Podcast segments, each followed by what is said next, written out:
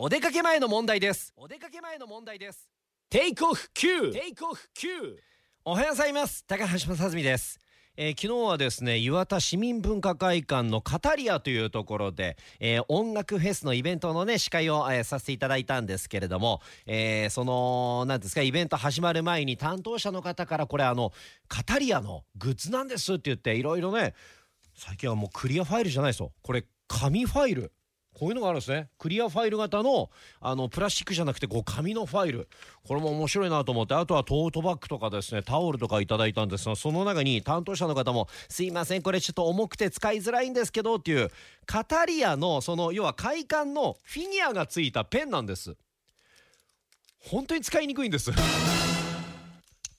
いや担当者の方も言ってたんです。これヘッドの部分がそのフィギュアついてるんで重たくてねちょっとね疲れるかもしれませんし使いにくいんですがもしよかったら使ってください。いやなんかユニークでいいじゃないですか。ってでも実際持ってみたら本当に使いづらいですよね。